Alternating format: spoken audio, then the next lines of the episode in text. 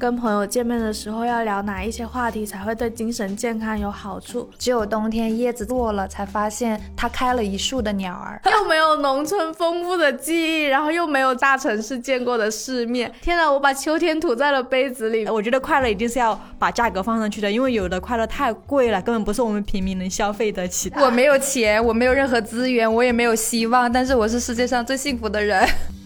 Rip smart as a heart attack. I got a brand new stare. I can carry the whole damn stack. Cause I got a brand new pair of wings. 大家好，欢迎来到不把天聊死，这里是青年媒体我要我求你旗下的播客，我是仙草，我是米花，我是 Wendy。今天呢，我们想要来聊一些有益精神健康的话题。就是因为我们三个凑在一起，其实经常都聊内耗啊、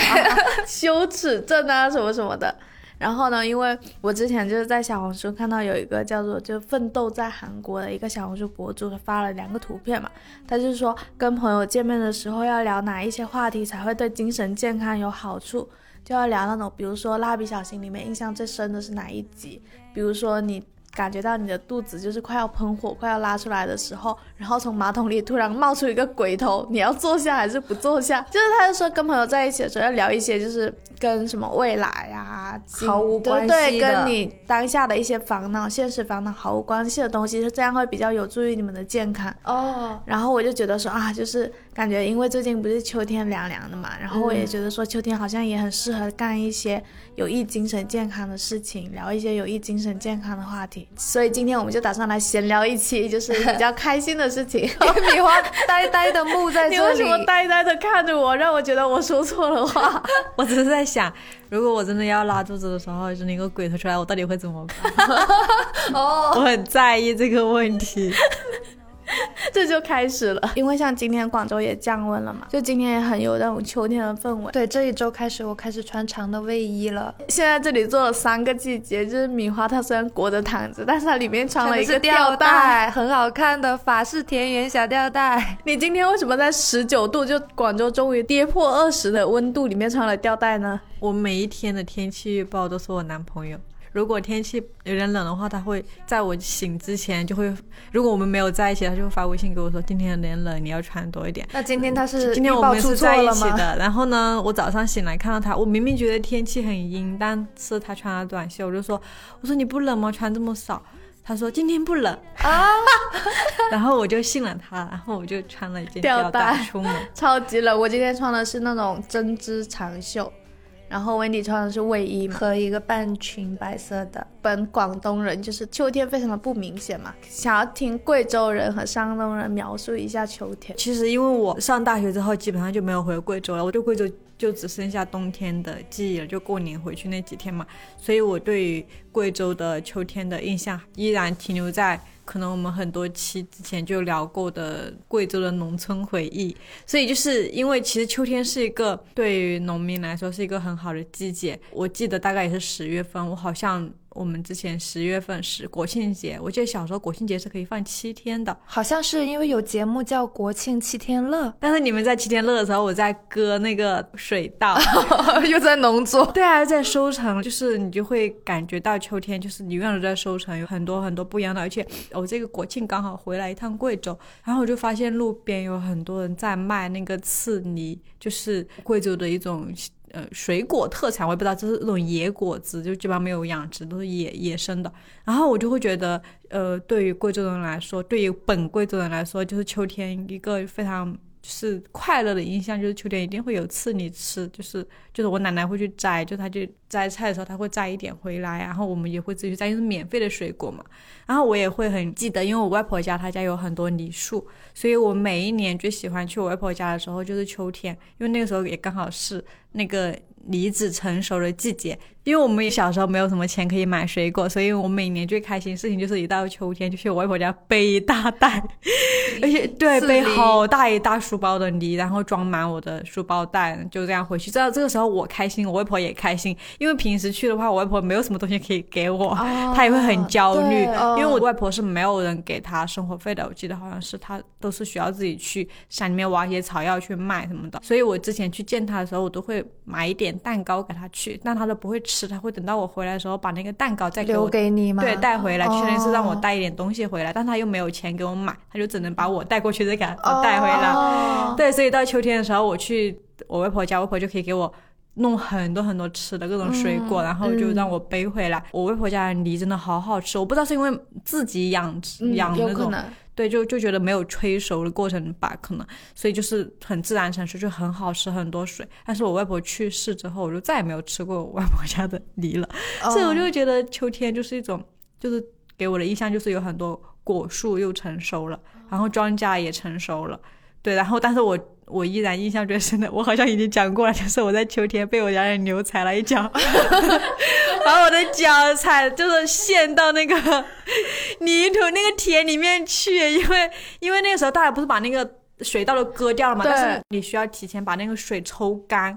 对，抽干，然后它让它晒一段时间，让那个田基本上变成干的样子，你人才好下去割水稻嘛。哦，然后，但是它又没有特别干，它就是有点湿软润软的对，软软的感觉。所以我家那个牛踩我一脚，你的脚就我陷的整只进去。脚都在埋在泥土里面。我 我突然觉得这也是我很感谢秋天点，因为它踩的时候，幸好那个土地还是刚刚抽掉水的软软的哦状，态，对对对，所以你不会被它踩到你的脚整个残废。啊，就反作用力很大，如果地很干的话，对啊，就整个人完蛋了。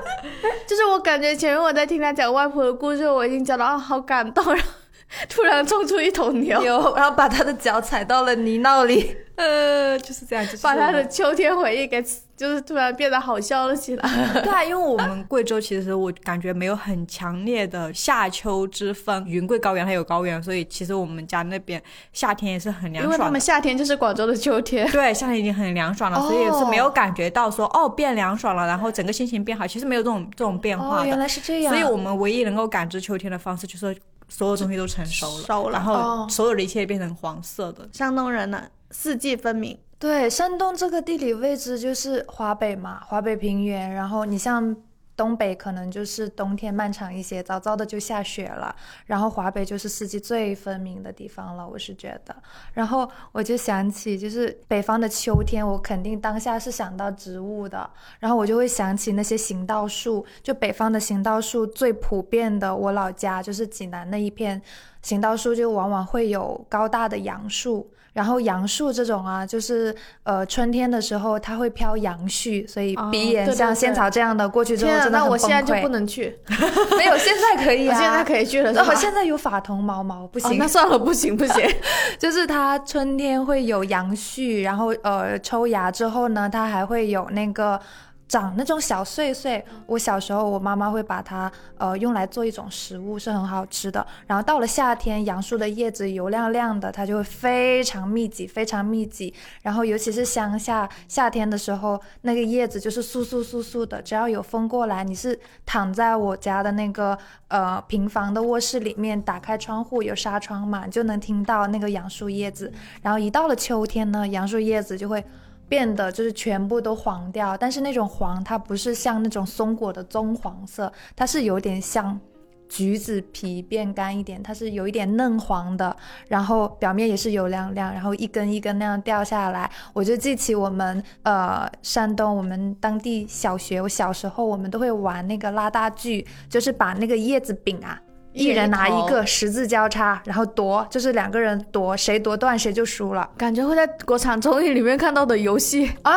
国产哦哦对，好像感觉会在国产综艺看到那些明星去农村的时候，然后他们就会玩这种游戏。哎，我觉得这是个好点子，狗尾巴草，就狗狗尾巴草不会，就是会玩这种有韧性的，它那个叶子柄对那个叶的这样来躲，这是很美好的记忆。然后到了呃冬天，叶子光秃秃的了嘛，都落光了，你走在道路上两旁都是光秃秃的树。树，呃，然后最近我回顾我们以前的文章，然后就看到一个文章里面写的很好，就有一个影集的文章嘛，然后那上面就有一棵就是光秃秃的树，然后有很多鸟落在上面，然后配的文我记得是林聪明和布莱克还是谁的策划，就说只有冬天叶子落了，才发现它开了一树的鸟儿，就是你就可以从一棵树就能看到我们山东四季是多么的分明，就这是我秋天关于杨树的记忆，然后还有我们秋天其实跟米花说的一样，就是也会有收成的季节呀、因为我是农村的，然后我就就是跟着我妈妈去。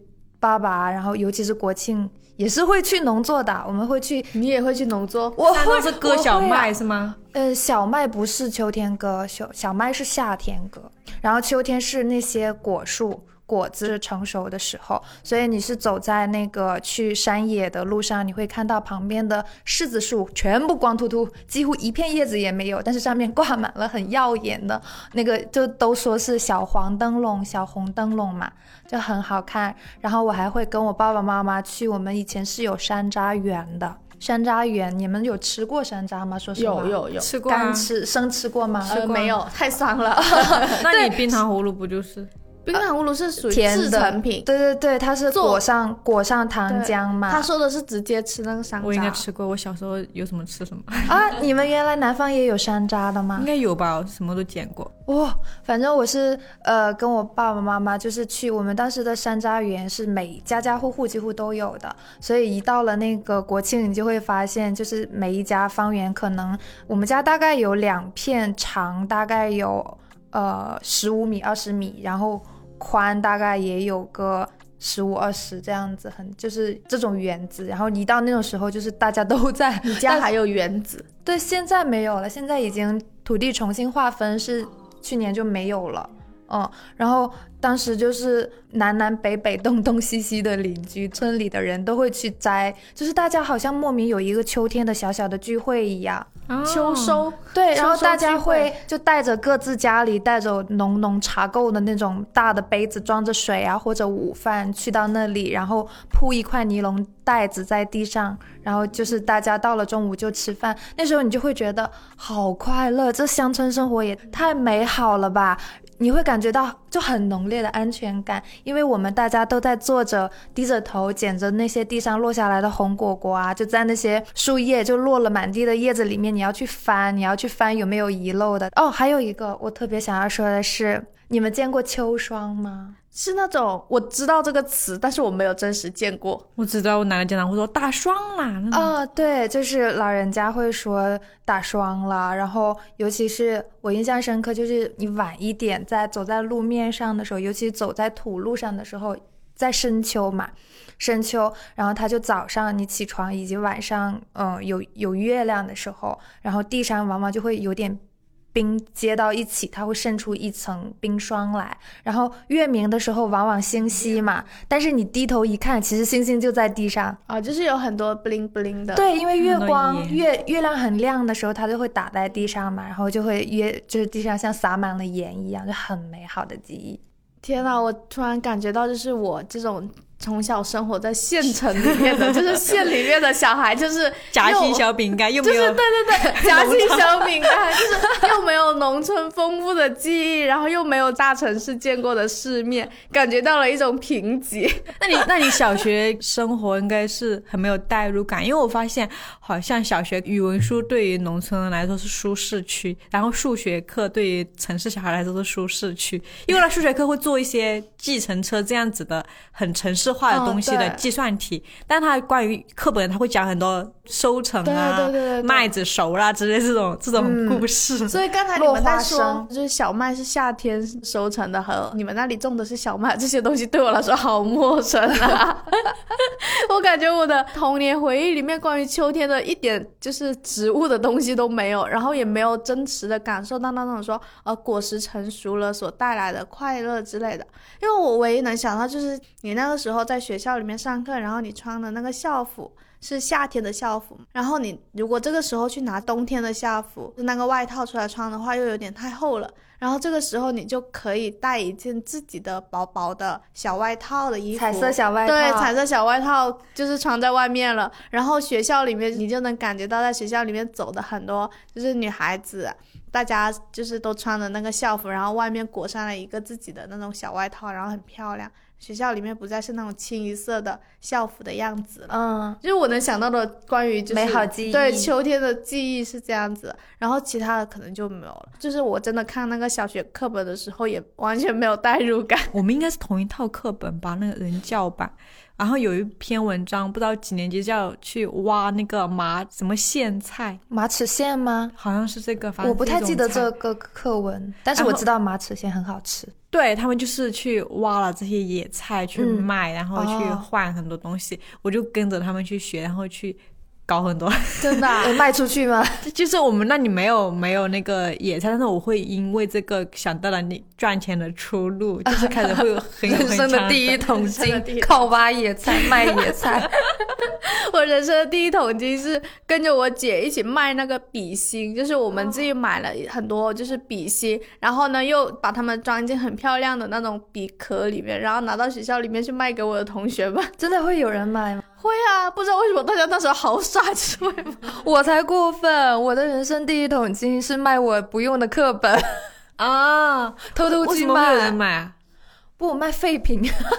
哎，特别好笑，就是我一直以为那一套我那么重，我心想说哇，我一定能卖个五块钱，我开心死了。到最后卖了五毛钱。秋天赚到的第一笔金。然后我感觉我关于秋天的，就是都是长大以后才重新给自己制造的秋天的仪式感。然后像最近不是有那个秋天一到，然后天气变凉嘛，看到有好几篇文章又在写什么季节性抑郁嘛，我也有在小红书刷到，就是，但是我其实还蛮不太喜欢这样子，就我觉得它是有一点暗示性的，就好像太喜欢这样的表述，就是有点暗示说秋天到了，请你现在开始抑郁的感觉。然后我就想说，我们能不能反过来，就是因为我觉得季节性的变化，它也会带来一些新的，就是治愈性的东西，就是有一些我们可以说是季节性治愈的东事情出现了。因为我想到天气一转凉，就上个星期我已经吃了两三次那个韩式的泡菜汤了。因为我觉得就是天气一凉，然后立刻就会觉得啊，好想喝一点热乎乎的东西，然后在那种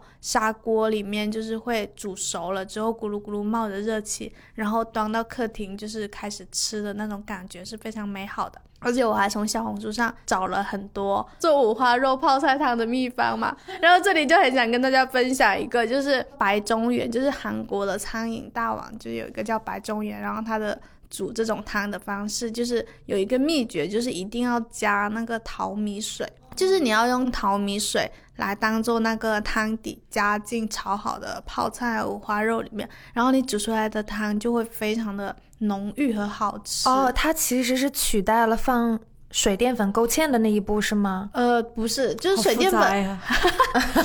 水淀粉勾芡呢是会让你的汤变变得有点稠稠。稠的嘛，嗯。但是淘米水没有，就淘米水就是单纯的就是有点偏奶白色的那种水，哦。然后加进去可能是因为有米香味吧，嗯。然后韩国人就本来很喜欢吃淀粉这种东西嘛，然后我就觉得这个方法就是好特别，然后我做了之后就觉得啊，天啊，真的好好吃啊！而且这个汤底还可以用来煮泡面之类的，而且我也发现说，就是我厨艺进步的。就是一个明显的特征，就是我也很挑食嘛，就我可能开始会接受那些我不喜欢的食材，也放在一个做菜的步骤里面了。就像做这个菜的时候，它前面是一定要先用那种大葱切了之后，在锅里炒一点葱油出来的。哦，我们然后我们山东都是这样做菜的。但是我很讨厌吃葱，就是我很不喜欢吃葱，而且大葱的味道对我来说也不是很友好。但是我就发现，我上一次按照这样子做了之后，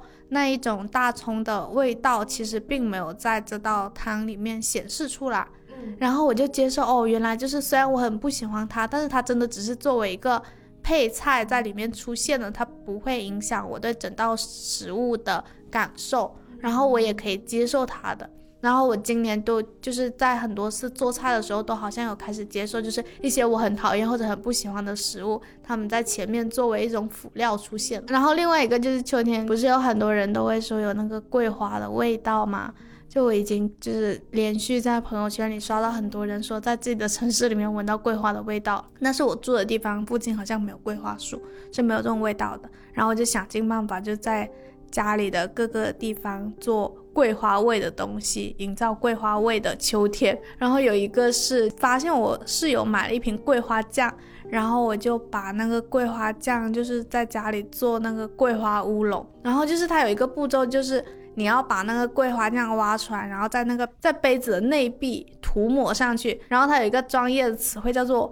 挂壁，就是要把那一个酱还有那个桂花挂在杯子的内壁里面，然后你再把乌龙茶倒进去，你就可以得到一杯桂花乌龙。然后我感觉在涂抹那个桂花酱的过程也非常的治愈，就是你直接想象，天呐，我把秋天涂在了杯子里面的感觉，哇！然后我就觉得啊，好好喝。还有就是点那个桂花味的线香，就是已经不是香薰了，就是我现在买了那种 一根一根的线香，我就把它插在那个香薰盒里面，然后再点上一支的时候，我就感觉看到那个烟就是渺渺升出来的时候，我就有一种天呐，就是我好像可以开始冥想了，就是有一种修行的感觉，然后也觉得是一种非常美好的氛围。那个线香的桂花味没有很浓烈。但是我也觉得就是还挺舒服的，就这一整一个步骤都是我给自己营造的秋天仪式感。你让我想起，就是这两天我在网上有刷到一篇帖子，就是说有一个小猫在呃树的光影下面，然后身上覆盖了一层桂花，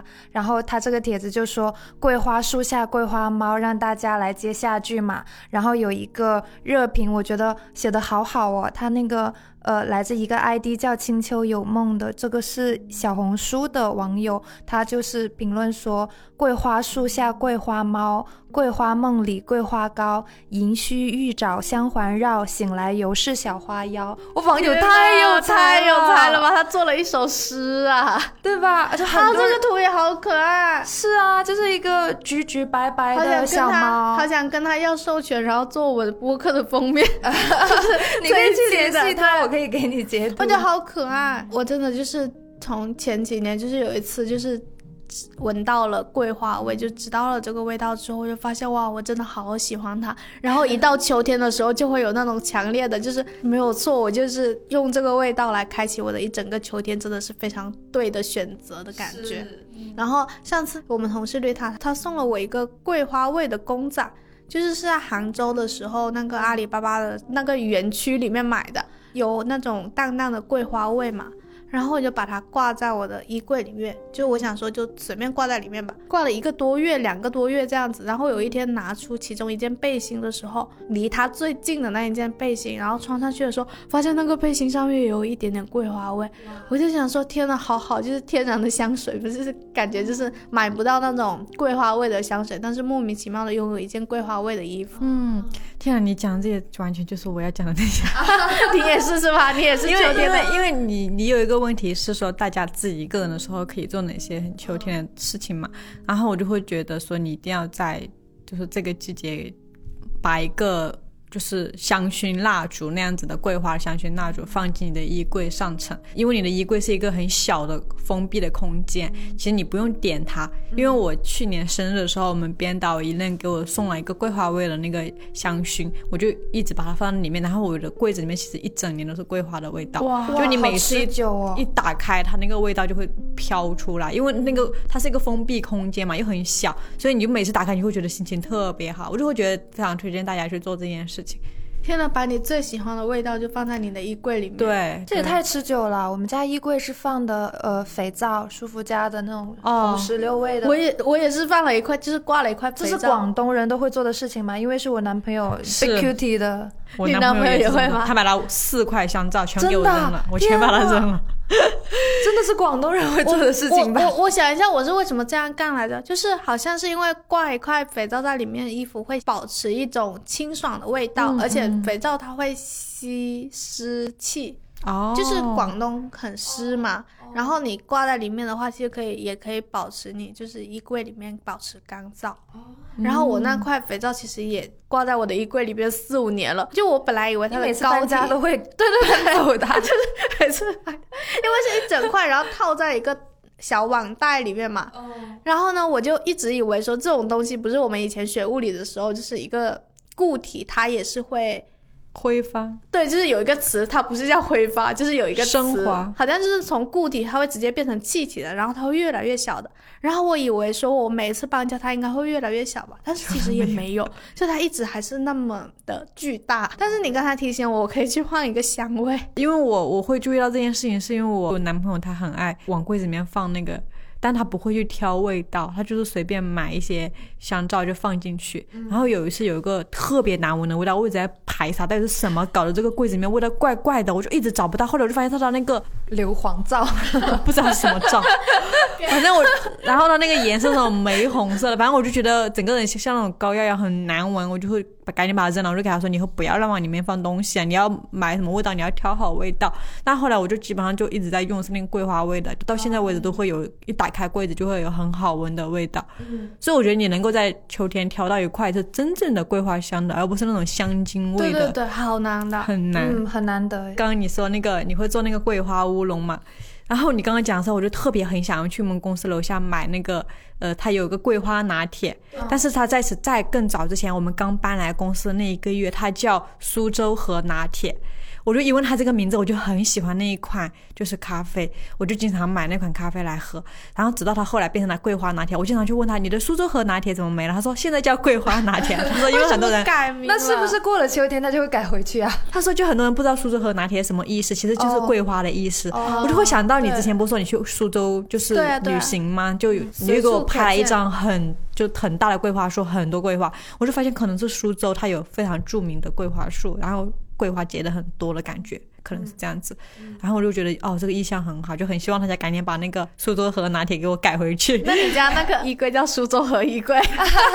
我跟你说，我自从自己在家做了之后，我发现就是这个东西原来也不难做，就是我也可以给你做苏州河拿铁。但它那个是就桂花烤奶，它是真的有桂花哦。你那个是桂花的，它是桂花干嘛？就是你只要买一瓶桂花干就好了。嗯，我确实想买一瓶桂花干，因为我除了桂花乌龙，我还想做桂花烤奶，还有想做那个桂花麻薯。哦，做给我，等我回家做了给你们吃。我来广东之后，我对节令季节的感知其实是依附在了游戏里的，就是动物森友会。哦，其实这个游戏可能现在还在玩的人不是很多，因为几乎我也差不多。百分之九十九、九十五吧，我都差不多玩完了，所以我平时它可能就放在一年那里，就要就是吃灰 游戏卡封起来。但其实因为在广州，我接触不到季节的变化，我会就有一个习惯，是每隔几个月，我差不多知道。这时候动森里面应该景色又变了，我就会插回那个卡回去看一看。你就会看到，因为动森里面一到秋天的话，呃，它的树就它空中是会飘枫叶的。它春天是飘樱花，夏天是飘什么我给忘了。呃，反正秋天就是那种落叶，你可以拿那个捕虫网去抓落叶。你抓到落叶，然后你还可以去到呃山上或者随便一棵树，哪怕是果树啊，它的设定是这样的，你就用力摇它，摇它，摇它，它就可以掉呃松果还有橡子，然后你就可以把这些根据不同的手册再去做成不同的节令性的东西，比如说那种嗯枯木的，类似于拱门啊、家具啊、床之类的，它都是可以有，反正就是。依附在了游戏里面嘛，我觉得还挺浪漫的。对啊，就这个游戏哪怕哪怕你不玩，你到冬天也是可能在冬天的话，它也很有趣，就是空气中会落的是雪片，你也可以去抓它。同样的逻辑去做节令性的家具，然后冬天还有两颗雪球，你可以把它呃踢来踢去，然后再用手团来团去，它就可以做成雪人。还有就是一到秋天。我还特别爱干的一件事情是从今年开始的，就是吃大闸蟹。因为以前在乡下，尤其是内陆城市，说实话，我们家没有吃过大闸蟹，我都觉得吃螃蟹、吃海鲜是一种蛮奢侈的事情。但是今年是呃还没有到秋天的时候，因为林聪明他很喜欢吃螃蟹嘛，那个时候他就邀请我一起，因为我们是邻居，去他家尝试了一下，我就发现。哇，虽然那次 并没有，因为那次是初秋吧，太早了，那个螃蟹就是发苦的，很苦的。然后呃，一直到最近，最近因为深秋了嘛，那个大闸蟹就变得嗯高满、黄也满的状态。然后我就开辟了我吃大闸蟹的路，我好像每个月都要吃两三次，每次一个人，因为因为我男朋友 Big Cutie 他是。不喜欢吃生鲜类的，所以我每次都是一个人就可以吃四只或者六只。我从一个不会吃大闸蟹的人，到我吃了很多种类型的蟹，梭子蟹啊、公蟹啊、母蟹，到最后发现就是还有探索精神。就就是大闸蟹，普通的母的是最好吃的。然后如果阳澄湖大闸蟹太贵的话，大家就可以去那个那些买菜软件上去买那种清水大闸蟹，母的哦是最好吃的。因为真的很好笑，就是 BQT 会在群里面实时直播说许小姐今天又在吃蟹了。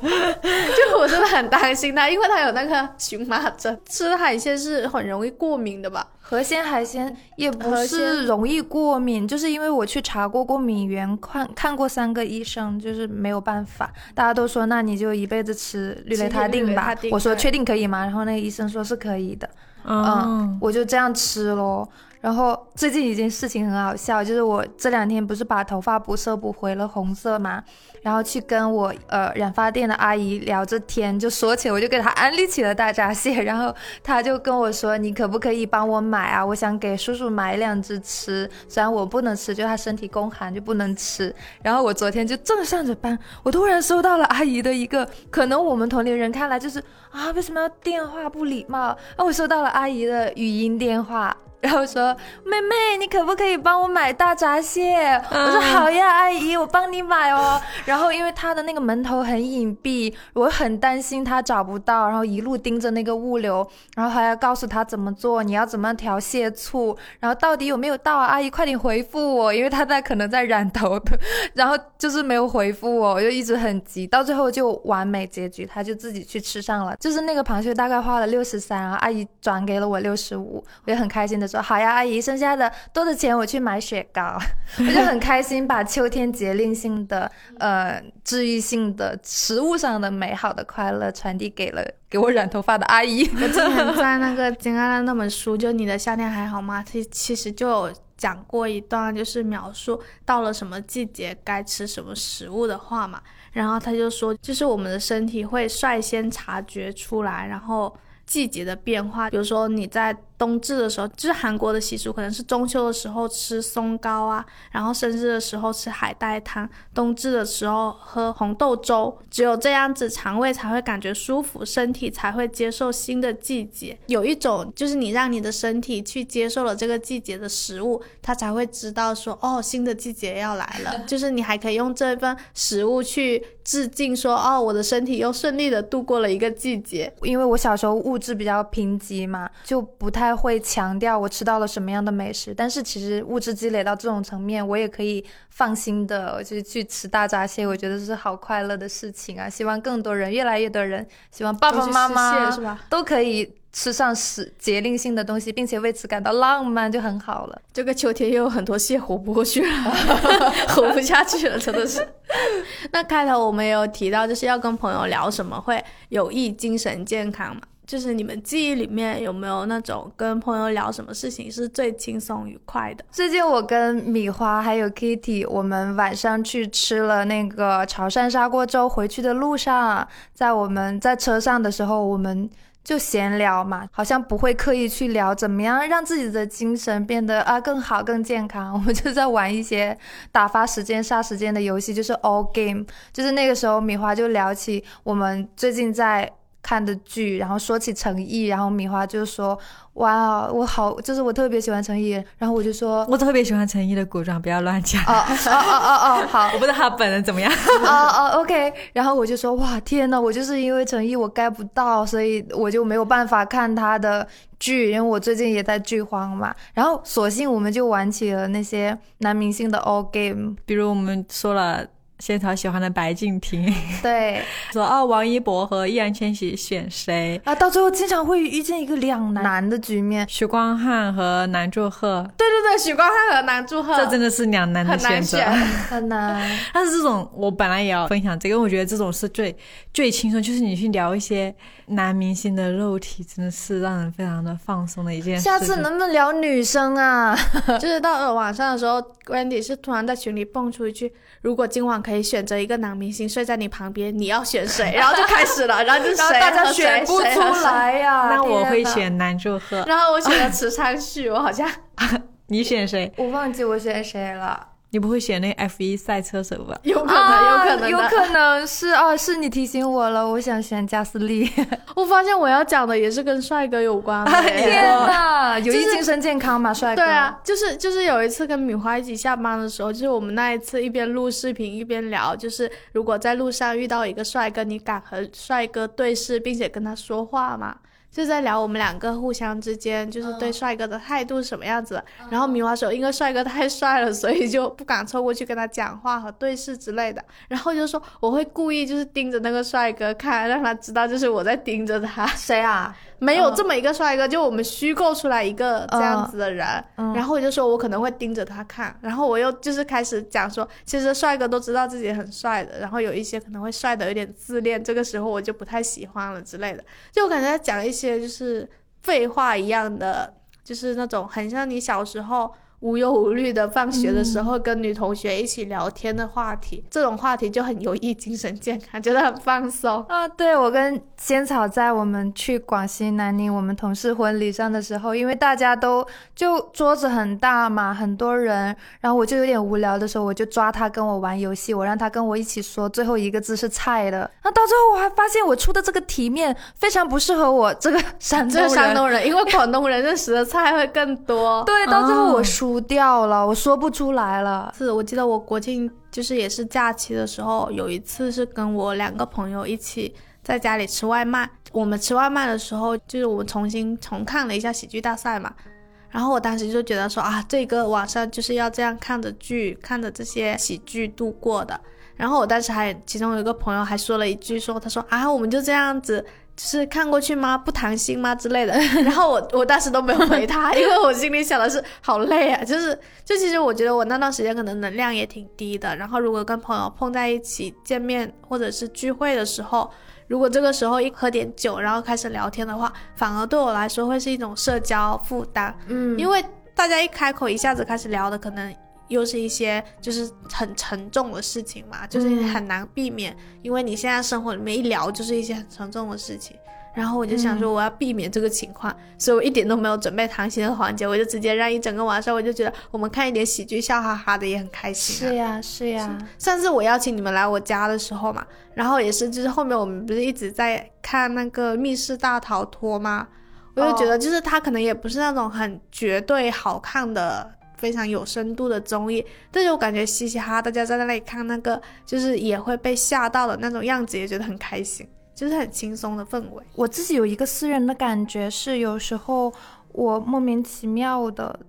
或者是故意的跟朋友聊了一些深入的偏内耗的话题之后，哎，或者比较深入的关系啊，一些。人生的问题聊完之后，我会就是等到他回家，我也安静下来，我会有一种不舒适的感觉，好像是有一种过度坦诚后的羞耻感。对，是这种感觉。但是我可能会有过度坦诚后的不安全感。哦，对，不安全感，对，类似这样的感觉，原来都有是吧？不是我一个人。我今天看了那一本插画，就是我今天真的很想消失。它里面也有提到，他说就是。迎面走来一个人，跟他打个招呼，问说：“你今天还好吗？”然后他就巴拉巴拉讲了一堆自己的精神危机什么的。然后他讲完之后，他又后知后觉说：“天哪，我是不是袒露太多了？对方只是想要寒暄，但是我却交出了我的全部，就是会有这种不安全感。”我觉得还可以多人一起做的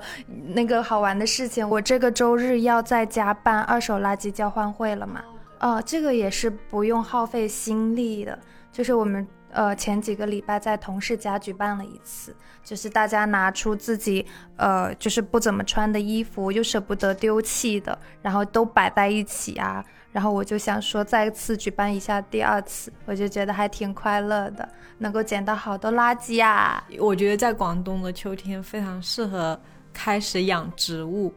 因为秋天开始养植物啊。对对，我最近就开始搞了一些新的那种。就是会开花的植物，就开始在弄我的阳，因为夏天广州太热了，嗯会把很多植物都晒死。烤死。对，然后我最近就在研究很多就是更生态的浇花方式嘛，就然后我就看到有很资深的人，他们就会说，哦，你要用淘米水去浇灌它们，不要用肥料或者什么的东西。然后我觉得，哦，天哪！我说我就想到说，我们对淘米水的 利用完全不同，就有人拿来做淘米水，我谢谢你们，泡菜。榨干我我最后们小时候价值的时。候，就是家里人都会说淘米水是非常有用的水，它还可以用来洗脸洗。碗呢，洗脸，对，因为就是用淘米水洗脸的话，你的脸会变得非常的白。啊，不是，应该是很光滑，可能会对对对点。，就是说淘米水很有用。是不是因为那个淀粉结了一层糊糊在你的脸上？我不知道，反正我就会觉得，就是因为感觉大家可以很好的利用广东的秋天，因为广东冬天是不会很冷的，一般不会低于五摄氏度。哦然后很多植物它可能要低于五摄氏度它才会死掉或者休眠，所以你基本上在广东秋天养植物的话，我最近入了一个大丽花的种子，他说如果长高可以有一米三还是还是多多高，一米九十厘米之类的。嗯，然后我就会就能够预想到，如果它真的能够长起来，那你到春天的时候就可以收获一个花园的感觉。哦，对，所以就很适合在秋天开始养。可能这也是我的谬论我。也我我也买了植物，我买了山乌龟。山乌龟是一种爬藤植物，就是它会有那个藤蔓出来，然后你只要给它插一根棍子什么的，它就会绕着它一直一直长嘛。然后我也是前两天刚买到收到，就是其实我这件事情想了一整个。就是想了很久，就是我想买山乌龟，其实已经想了三四个月了，然后我等到最近才终于开始买了。然后买了之后，就是又看到小红书上面有很多人说，就冬天的时候太冷的话，它会休眠。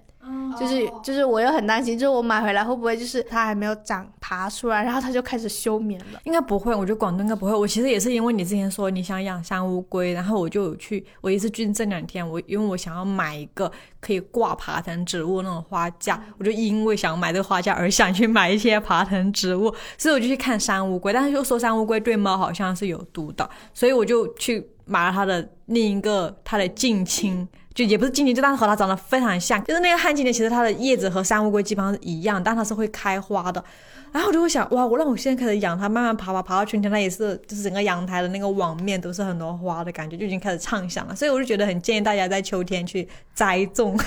哦大家的生活真的好丰富啊！我就是因为米花爱种花，然后分享到了一点幸福，就是他。呃，有一段时间不是送了我们几个人每人一支茉莉花吗？花对对对我超爱茉莉花那只茉莉花已经死了，对啊，死掉了。但我我但他的另一个儿子还没死，就是我我这里也有他的儿子啊，就是米花送了我一只，然后我就把它放在一个纸杯里面，倒了点水，没管它。有一天我就发现它根部有一个小鼓包，我心想是要长根吗？我不知道，然后我也没有管它。通常是我的同桌帮我打理，帮我倒水，我就发现哇，长根了，剧烈猛烈的长根，现在还活着是吗？活着。现在哇我待会要去好几个月看一下。了，长了两处的根，最底下和上面有一小节长了根。我觉得它希望它可以撑过这个冬天，然后长到很明天明年，然后开出花来是最好的，不开花也没关系啦。就是那种绿色的感觉就很好。所以我觉得其实最治愈人心的事情，其实是你看到生命的感觉，就是那种绿色的生命也好，鲜花的生命也好。因为我会就是又想到今天，因为我们最近在说我们在看一个一席的演讲，关于人为什么。不愿意生孩子了，现在就说大家对生孩子的愿景是消失的嘛。我当时和大家分享了，说一个艺术家叫陈月彤，好像他有在画一些关于女性的绘画，然后他就有说他去画那个卵巢的时候，他发现那个卵巢很像一朵含苞待放的花，他就会觉得卵巢代表一种很强的生命力，就是、我就觉得哦，我听到这种的时候，就会对女性的生育能力产生那种很敬畏吗？对，很感叹、很敬畏，就不会觉得哦，就除了负担什么都不是，就这种感觉。就是我就我就觉得我会很喜欢听到这样的一些新的知识也好，或者是发现一些新的具有生生命感的东西。所以就在秋天的时候，尤其是在广东的秋天，真的是是一个非常适合养植物的季节。这样子听起来，广州的秋天好好哦。对啊 就大家都来广州过秋天嘛，对啊重新焕发生机。我说到阳台，我就可以顺便直接分享那个，如果你一个人在家的时候，你可以做什么？因为我家那个阳台是可以开门出去，我在那里就放了很多植物嘛。然后刚好我有一个桂花是去年的时候买的，我当时放在公司，然后它没开的话，我就会让公司的人来闻一下。对对。去年的时候，对，然后后来我就就感觉它放在公司，好像就是我也没有办法经常去看到它，然后所以我就把它直接搬回家了。刚好就是最近我发现它可能是秋桂，因为它去年好像是冬天开花嘛，但冬天开花其实开的没有那么多。然后今年是它那个叶子都快死了，但它的那个枝干还是很猛烈在开花，所以我就会搬一个。露营椅就坐在那个阳台的边上，那个风一吹过来的时候，就很浓很浓的那种桂花味就进房子了。我觉得这种事情非常适合你在下午的时候一个人待在家的时候去做这件事情，就你买一盆可能五十九块钱的桂花树。然后它可能就可以开四季，这时候，然后我刚好我那个露营椅才十四块钱，我最近很喜欢给大家分享一些就是便宜带有价格的便宜的快乐。我觉得价，我觉得快乐一定是要把价格放上去的，因为有的快乐太贵了，根本不是我们平民能消费得起的。所以我觉得就大，比如大家，我我推荐大家去买一个露营椅，坐在你的阳台上，但那个露营椅只需要十四块钱就好了。你好适合做博主啊！你已经 get 到了做那种购物博主的精髓，真的要便宜才快乐。十四块钱获得秋日的浪漫。嗯，我今天是看到那个 Wendy，她不是带了一些叶子啊、松果，还有橘皮。就是、对，目前在我们的在我们的录播课的这张桌子上，我给大家创造了一点点秋日的感觉。就是我我当时看到你放这些在桌子上的时候，就想到我今天想就是想说的，我最近很想去做的事情，就是有一个。小红书上有一个活动叫捡秋，就是捡是捡起来的捡，就有些人他们会去植物园里面捡树叶吗？各种东西就是就就叫秋天，就是他说秋天嘛，然后可能树上还有，就反正就是植物园里面会掉各种各样的东西啊。然后这个时候你哎，我们这个周末去吧。对，就是这不行不行，这个周末周六我们有事，周日去我家二手垃圾，下周可以吗？下周，因为我我最近正好想要去华南植物园，就是反正就有捡秋这个活动，然后就觉得天呐，好喜欢。然后大家分享的图片就是你会在植物园里面捡到各种各样的东西。但是有一个不太好的消息，就是我搜了广州捡秋，然后发现只有很少很少的人去捡，而且就是他们去了那个植物园里面捡嘛，就是可能广州的植物还是绿绿的，对对对，并不会在秋天落太多东西，所以大家捡到的收获就没有那么多。所以，但是我觉得还是可以去捡一下，我觉得可能去。呃，山上或者会也会很多，没事，山里也可以很多。去动物森友会也行，对，就是没有太强烈的秋天感的话，就去游戏里捡。对，嗯，我一直好遗憾，就是说和朋友去做的事情，因为我记得我去年去云南的时候，当时我一个蛮喜欢的记者也在那边旅游嘛，他就每天在朋友圈分享他去山上，就是和当地人一起去采菌子，然后。拿一一小筐菌子回来，让民宿的厨房去帮他炒，然后我就觉得哇，我好想去做这件事情，可是因为我脸皮太薄了，我根本没有办法说去问说，哎，谁我可以和谁一起去啊？我也想去自己捡一点野生菌来吃，然后我就一直没有去做这件事情。我就还蛮想，我觉得就是会有种啊，你在这个季节吃到属于这个季节最新鲜的东西，你会觉得很有幸福感。那我们最后就是可以分享一些就是。当大家想要逃离一下现实，来保护一下自己的精神健康的时候，可以看的东西吧。就我觉得可能无聊的时候也可以看的东西，或者是可以在可以借鉴到生活里面去创造的一些小灵感，也可以。我很想分享一部剧，英剧叫《德雷尔一家》，你们有看过吗？啊，我知道，没看，没看。哦，那你很幸福啊！我看过了，我都觉得，对对对，我现在觉得就是。就是有真的理解了那种推荐语，就是你没看过，那你也太太幸福了吧？嗯，这部剧我简单讲一下，就是呃一个双居的，就是那个丧偶在一战后嘛，丧偶的一个妈妈带着她的呃四个小孩从阴冷的英国，因为他们钱不是很多了，呃就去到了希腊的一个小岛叫科孚岛，然后上面一个有点破败的都没有电的房子里面去生活的故事，然后在这个生活着他们的。四个小孩也逐渐长大了的故事，然后我就想起他们四个小孩每一个个性都很鲜明。老大叫劳伦斯，他是梦想成为一个作家。他每天做的事情就是一边抽着烟，一边在那里打字。然后有时候他妈妈在树上劳作，然后他就在那个树下面很专心致志的在那里写东西。虽然我觉得这是艺术化的表达吧。然后老二是一个很看起来很刻板的男孩子。Naughty boy 的形象，然后他就很喜欢端着一把枪到处去打。然后，呃，老三是一个女儿，那个女儿就是发春梦的小女孩，然后见就很想谈恋爱那样的女孩。她是，比如说她到科孚岛上，呃，海边嘛，她想去岩石上面。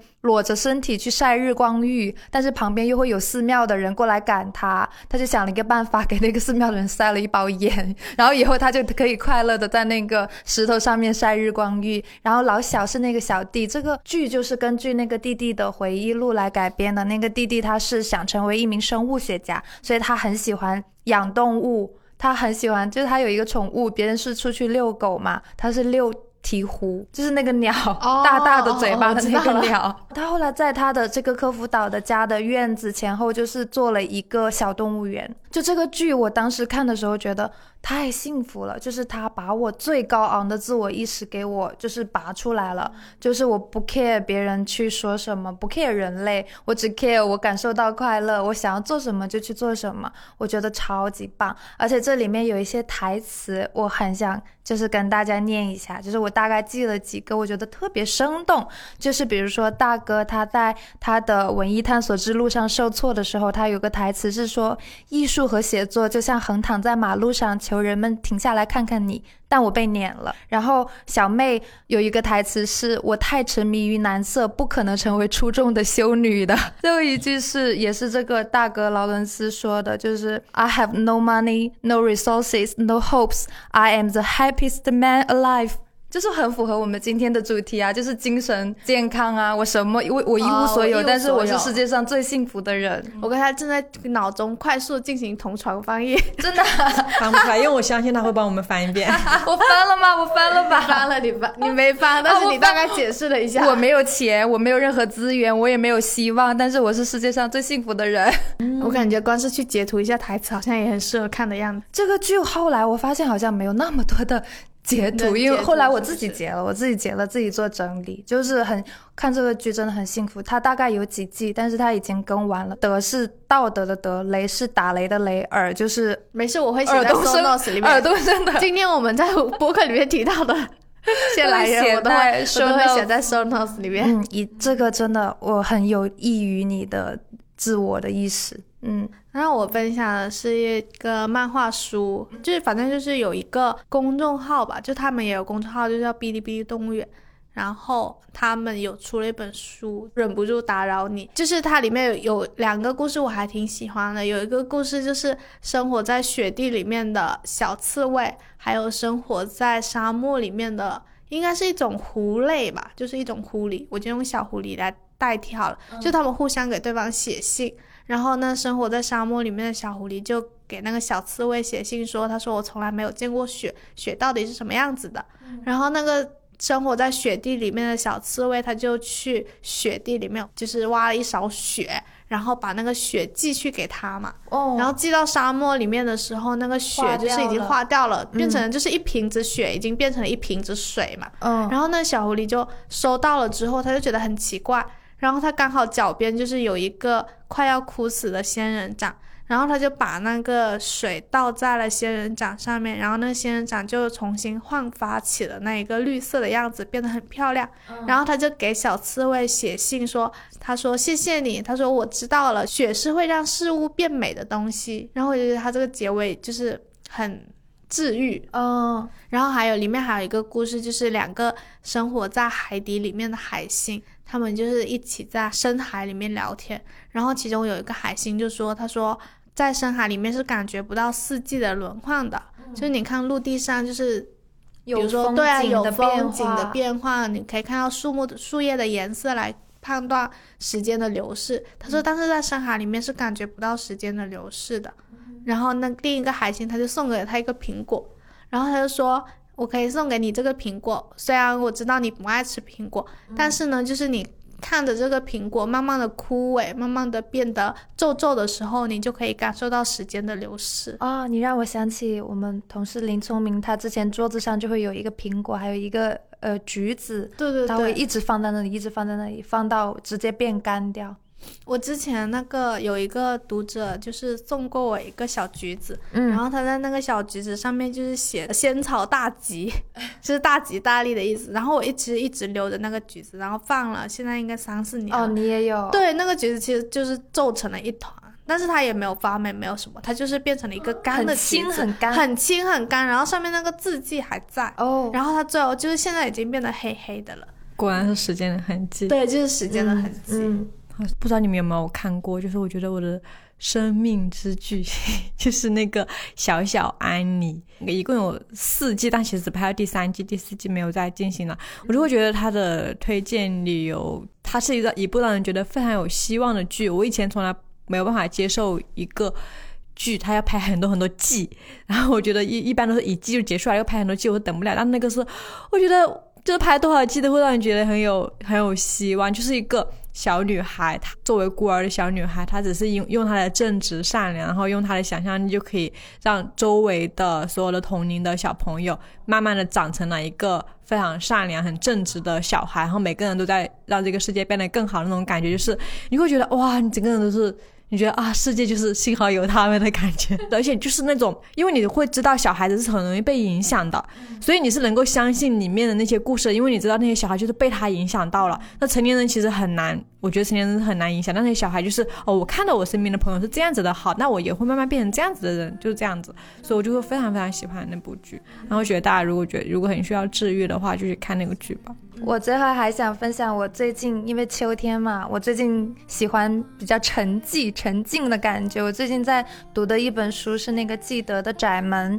然后呃，我很喜欢里面他私人的打动我的一部分吧，就是呃有一段话，就是说。就是主角有一个让他觉得很聒噪的姨妈，记得就是借这个主角的心理活动写说我们我和朋友当下确立一套我也不大懂的等级，并将喜好冥思默想的品质化为最高等，以及我还剪出了其他。一两句，就是有一句是说，我也不擅长察言观色，没时间停下来观察那些与我不相干的事情。嗯，然后最后我想，昨天因为昨天说要录播客，我正好看到了关于秋的景物描写的部分，所以我很想念给大家听，来结束今天的播客。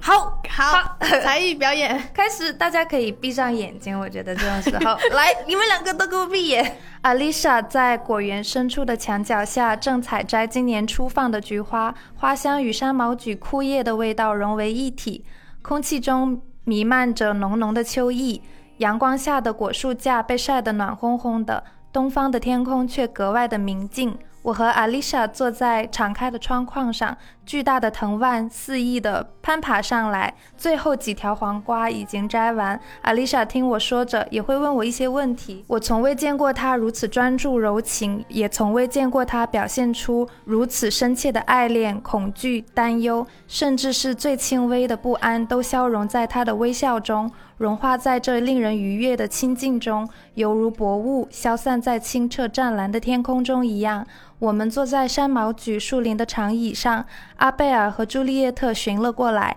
这一天余下的光阴，我们重读了斯温伯恩的诗歌《时间的胜利》，每个人轮流读上一节，直到夜幕降临。结束啦！就是我还有把，我想到你好像发了朋友，我发了微博，我发了微博，我是这样说的：我说笑死啦！十九世纪的娱乐方式是在秋日树林长椅上轮流读一节诗歌，我的娱乐方式是想邀请好朋友们看搞笑视频。办低俗派对，哈哈哈哈！说我说，说不定他们读那些低俗小说的时候，就跟我看搞笑视频一样快乐吧。我们可以办一场聚会，就是每个人轮流读一段那个，就是看的那种重生小说之类，就是各种疯，就是发疯小说。